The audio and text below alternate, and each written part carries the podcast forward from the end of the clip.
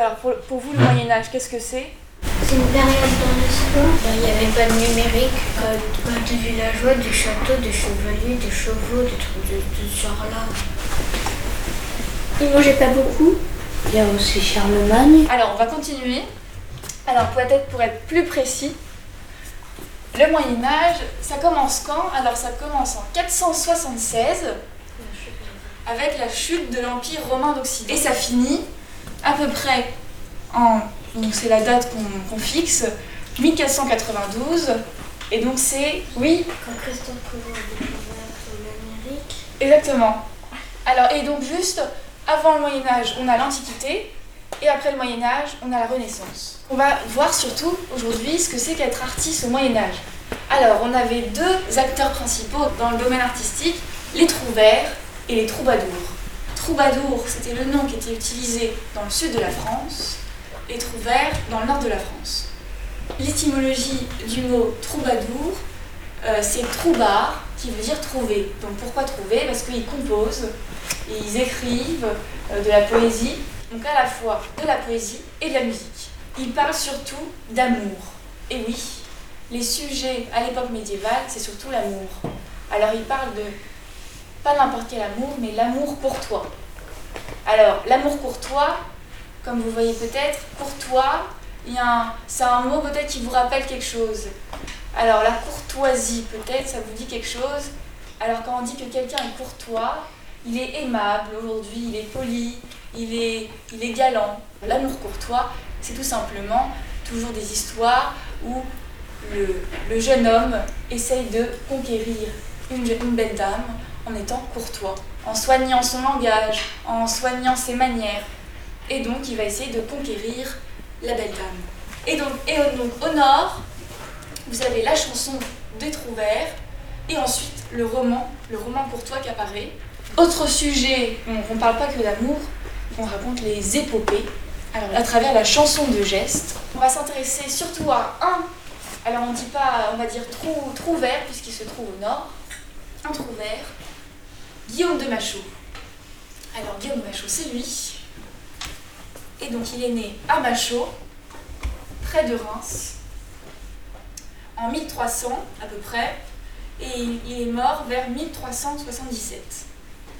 Et donc c'est un, poète- un poète et compositeur. Donc Guillaume de Machaut, c'était un des poètes les plus influents du XIVe siècle. Il était assez euh, scrupuleux dans son travail, vraiment euh, très euh, minutieux. Et donc c'était un modèle pour l'ensemble des, des poètes du Moyen Âge. Guillaume de Machaut, dans son prologue, a expliqué un peu comment, comment on devient poète, qu'est-ce que pour lui, qu'est-ce que, ça, qu'est-ce que ça signifie être poète au Moyen Âge. Et donc c'est une source assez intéressante pour nous, musiciens après, qui, qui découvrons cette euh, musique. Alors, donc personne euh, n'avait entendu parler de Guillaume de Machaut. Non. Alors Guillaume de Machaut, il a écrit différentes euh, formes de poésie lyrique. Alors pourquoi on dit poésie lyrique? Parce que dans lyrique, peut-être que ça vous fait appel à quelque chose, lyrique, on dit le chant lyrique par exemple. Donc c'est vraiment la poésie qui est chantée. Et donc il y a différentes formes pour, euh, de, de construction. Alors vous avez la balade, le virelai, le rondeau, la complainte. Alors, et donc aussi, il y a un autre personnage qui nous intéresse un peu, c'est Philippe de Vitry. Alors c'est un nom un peu long, Philippe de Vitry. Et donc il a surtout euh, écrit un traité. Alors un traité c'est un, un écrit euh, où il fixe des règles. Donc c'est un peu comme vous, votre, euh, vous voyez, vous avez votre euh, règlement intérieur. C'est un peu pareil. Donc euh, il fallait suivre des règles quand vous voulez, quand vous voulez, quand on voulait écrire au Moyen Âge. Et donc il, a fixé, il a appelé ça l'ars nova. Alors pourquoi nova? Parce que pour faire euh, contraste avec ce qu'on appelait avant l'ars antiqua. Et donc l'ars nova, donc il a fixé des nouvelles notations parce que donc la, musique on, l'écrivait et donc il y avait un nouveau euh, moyen pour noter la musique et aussi des règles de composition. Je vais surtout vous parler d'une histoire qui nous intéresse, c'est Remède de fortune. Alors, c'est le titre de mon spectacle aussi, Promette de fortune. Et donc, c'est ce qu'on appelle un dit. Alors, dit, pourquoi? Donc, c'est un poème narratif. C'est un poème qui allie à la fois des, des, rimes, comme on a vu, des vers avec des rimes, et aussi une partie plus narrative, comme quand vous euh, lisez une histoire, vous voyez, c'est une narration. Parce que c'est un poème narratif, donc ça allie à la fois des poèmes qui sont chantés et une partie plus narrative où euh, Guillaume raconte son histoire qu'il a vécue. Alors l'histoire, c'est l'histoire de Guillaume, c'est une autofiction, donc c'est lui qui se met euh, lui-même, euh, il raconte sa propre histoire. Et donc, il rencontre une belle dame. Comme on a vu, ça parlait beaucoup d'amour dans, euh, les, dans œuvres du Moyen Âge. Il rencontre une belle dame. Il tombe amoureux d'elle. Alors il lui écrit un beau poème. Mais dans ce poème, c'est une déclaration d'amour en fait, mais il dit pas qu'il est l'auteur de ce poème. Il n'y a nulle mention de son prénom ou de son nom. Alors la belle dame tombe nez à nez sur cette, euh, sur œuvre, sur ce petit poème, et elle demande à Guillaume de lui lire ce poème.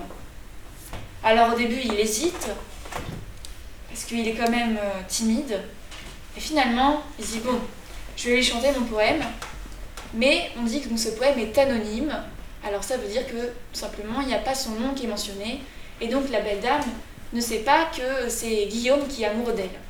Alors elle lui demande, mais qui a écrit ce beau poème Euh, Qui est cet amoureux Qui est ce, cet amoureux mystère, comme on dit? Alors Guillaume a peur, n'ose pas lui avouer son amour, et il part, il fuit.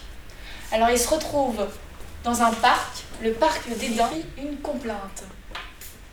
Alors c'est un poème où euh, Guillaume est très triste et euh, il écrit, il écrit et euh, il est vraiment très fâché contre un personnage qui s'appelle Fortune.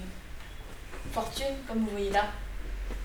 Alors Fortune, c'est la déesse du sort et du hasard. Alors, selon lui, c'est Fortune qui est la cause de tous ces, tous ces chagrins d'amour. C'est Fortune qui a causé tous ces, ces, ces tracas et c'est elle qui est la cause de tous ces, ces chagrins. Alors elle est vraiment très énervée et euh, elle, euh, il est très énervé, Guillaume, et il écrit cette complainte où il est vraiment très énervé, très énervé contre Fortune. Et apparaît Espérance. Alors Espérance, c'est un peu notre euh, bonne fée dans l'histoire qui vient donner à Guillaume des conseils pour essayer d'aller retrouver sa belle et enfin lui avouer son amour. Alors Espérance lui donne des conseils.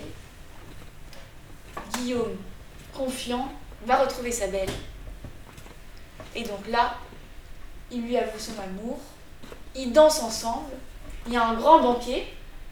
Alors c'est très festif, ils dansent, ils, chantent, ils, ils font la fête, hein, tout simplement. Ils s'échangent même des anneaux pour euh, symboliser leur union. Et finalement, alors ça finit un peu mal. Désolée.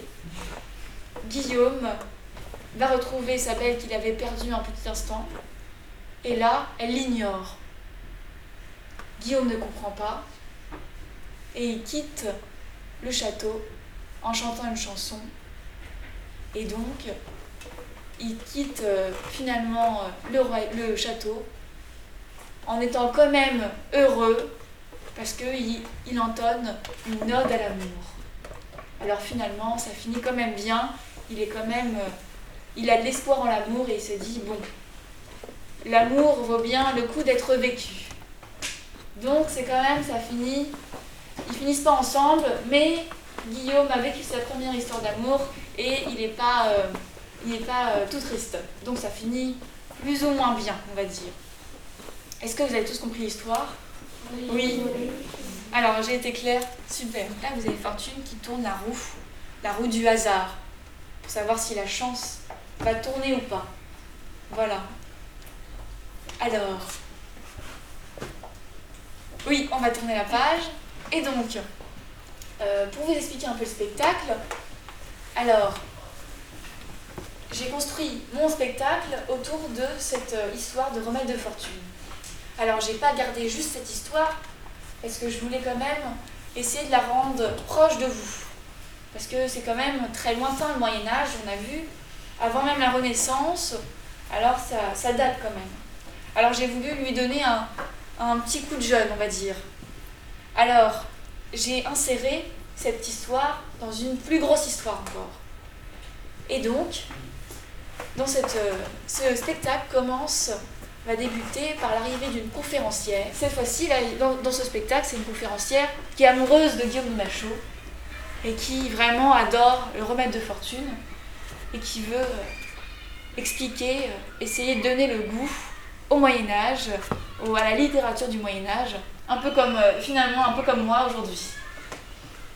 Donc il y a ce personnage-là, la conférencière, il y a Guillaume, jeune poète, le Guillaume dont je vous ai parlé euh, tout à l'heure, qui est amoureux d'une belle dame. Vous avez Guillaume plus âgé, vous avez deux temporalités. Vous avez Guillaume qui vit son histoire d'amour et Guillaume plus âgé qui est, donc on dit, narrateur. C'est-à-dire que c'est quand il est plus, plus âgé et qu'il écrit son histoire. Et vous avez Espérance, dont je vous ai parlé, mais c'est elle qui va en tout cas aider Guillaume à sortir de ce chagrin d'amour. Donc vous avez, du coup ça fait combien de personnages? Oui, Ça fait quatre personnages. Alors, donc ça beaucoup, et surtout que je suis toute seule. Donc, donc ça fait quatre personnages, et il y a toujours un peu un petit élément pour essayer de, de, la, de distinguer le personnage. Donc j'ai un peu euh, construit un peu comme un scénario de cinéma ou un- un- une pièce de théâtre. J'ai euh, morcelé mon histoire pour construire une histoire. Mon histoire, finalement, que je fais autour de Remède de Fortune. Ensuite, la phase enregistrement. Un peu comme on fait aujourd'hui, nous, euh, ensemble, avec ce podcast, il fallait enregistrer parce que j'utilise différentes technologies dont je vais vous parler dans le spectacle. Et donc, il fallait enregistrer des choses, des percussions, euh, du texte, etc. L'instant musique. Je vais jouer durant ce spectacle des flûtes médiévales. Je joue aussi d'autres flûtes, euh, flûtes- d'autres flûtes douces que je peut-être je pourrais vous montrer plus tard. Mais dans ce spectacle, je joue surtout trois flûtes. Alors, vous avez la plus petite, vous avez aussi une flûte comme ça, qui est plus grave, vous voyez, elle est plus grande. Alors, et il y en a une troisième, qui est l'intermédiaire entre les deux. Donc il y a trois flûtes. La plus petite, celle du milieu et la plus grande.